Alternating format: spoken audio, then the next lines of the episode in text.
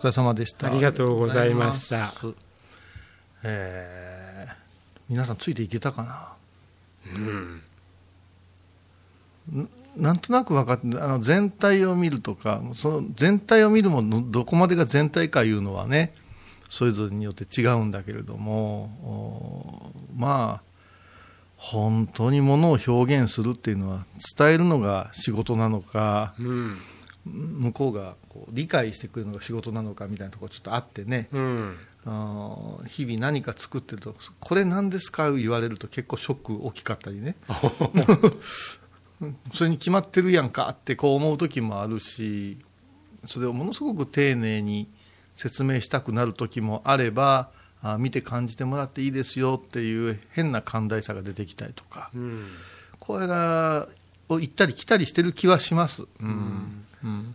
僕なんかは自分で作ったものではないけども美術館に並んでいる作品たちに、はい、おそらく同じようにこれ何ですかとか、うん、何が書いてあるんですかとか意味は何ですかとか、うん、まあ、たくさん質問されるわけですよね。うんうん、だからもう僕はそういう時も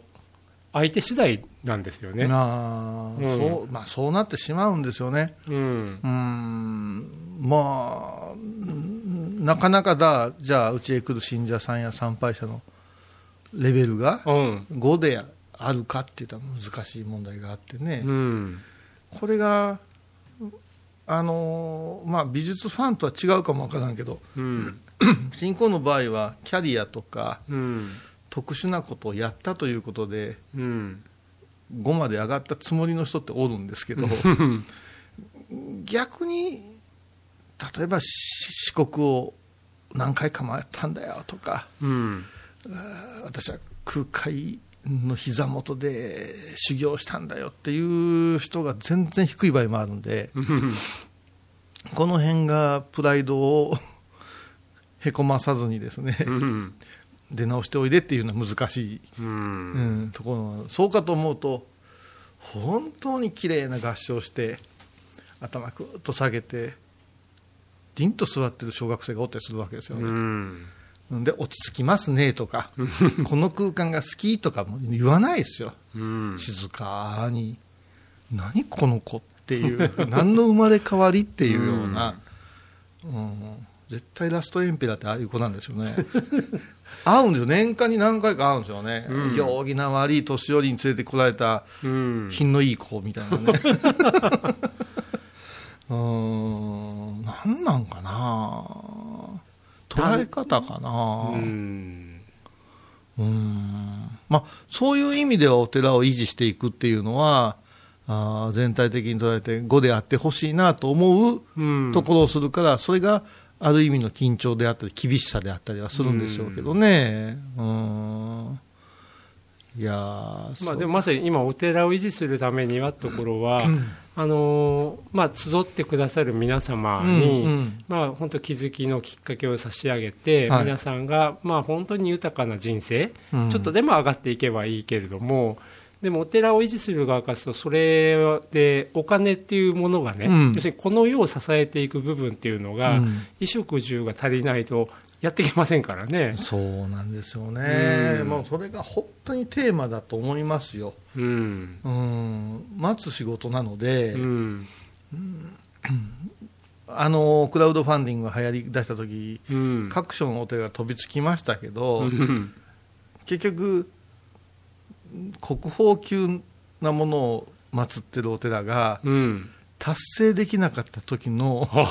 恥ずかしさ、うん、うんと思うし、うん、それから見返りがいるんですよ、クラウドファンディングって。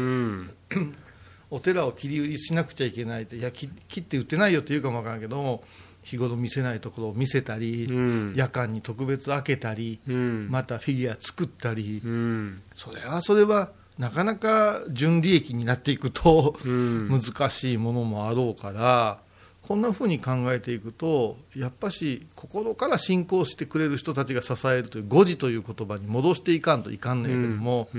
こんだけこう激動で物の価値観が変わり始めてると。かなり大変ですね。あの、大原美術館もクラウドファンディングさせていただいたけども、まあはっきりとターゲットは2つに分かれてて、うん、もう日頃から顔が見えて、はい、お願い助けてって言える人たちと、はい、うん会ったことはあるのかもしれないけど面識がなく、うんうん、あるいは遠くに住んでらっしゃる方ででも我々のことをすごく思ってくださる方もいらっしゃる、うん、そういった方たちにお願い助けてっていうのはクラウドファンディングがすごいだろうけど、うん。僕らお寺さんっていうとまさに日頃から顔が見えてで多くのお寺さんは檀家さん抱えてらっしゃるから、うん、今でいうファンミーティングですよね。そう。ただそのファンミーティングが、私はそれ多分第一線でしてる人間だと思うんですよね。うん、というのが檀家総大会世話人まとめの、うん、檀家さんもいて、うん、今度はこれ家なんですよ、柳沢家前沢家、吉田家、はい、家家がこう。でこの家の家族全員が構造寺を向いてるかってなかなかそうではなくて、はい、いつ向くか言ってたらばあちゃんに何かあった時とか、うん、先祖の供養する時っていう時になってくる、うん、だからこの戦力っていうのはまとまりが各家によって違うんですよね、うん。うん、今度は信者いうのがおって、うん、これはもう私にひっついてるわけですよ、うん、で私のまあ、法話や拝み方や、また作品についてついてきてくる、うん、それからこのコロナがあったんで今度はオンラインについてくるっていうものも、これがファンミーティング、うん。まあ、ファンクラブみたいなものなんですけど、うん、これも2つに分かれてて萌え前から私が知ってて応援してくれる、だから、えっと、オンラインサロンの活動に参加はあまりしないけど、月額で、お供えやでしてくれてる人の方が多いと思うんです、うん、それから最近私を知って、うん、その人たちはガツガツしてますよ。何でも教えてください、うん、この支えられてるけどこれも普遍ではないし、最近ねクラウドファンディング疲れ、オンラインサロン疲れってみんなしてるじゃないですか。サブスク疲れ、サブスク疲れね、あん。なもん何個もしないでしょう、うん。うん。やっぱ持続可能なためにはね、ちょっと絞らないと、ね、絞らないといけないんですよ、動画配信だって全部は見れないわけですし、うん、そうなってきたときに、ちょっとふるふるさと納税化してるんですよね。うん、もう何をやってもその裏面出るんじゃないかなという、うん、だから、いや、やっぱし何なんでしょうね。でも檀家さんって言えばお墓をお持ちで、家が代々つながってくる方たちもいれば、うん、まあ、信者さんっていう形で、うん、まあ、今生きている自分にとって、うん、まあ、こういうさんと幸三寺さんと触れ合うことの意味のある方たちって割と分かれてると思うけども、なんか私からすると檀家さんの皆さんがあの亡くなった方との関係を持つためにお寺さんがあるだけじゃなくて、うん、今のご自身が生きていくために必要なことが構造寺さんにあるんだってなったら一番いいのかなって思います、ね、それはベストです、うん、ベストでそれでものすごく、まあ、ここより田舎の地方のお寺さんまだ頑張ってるけど、うん、正直なところ自分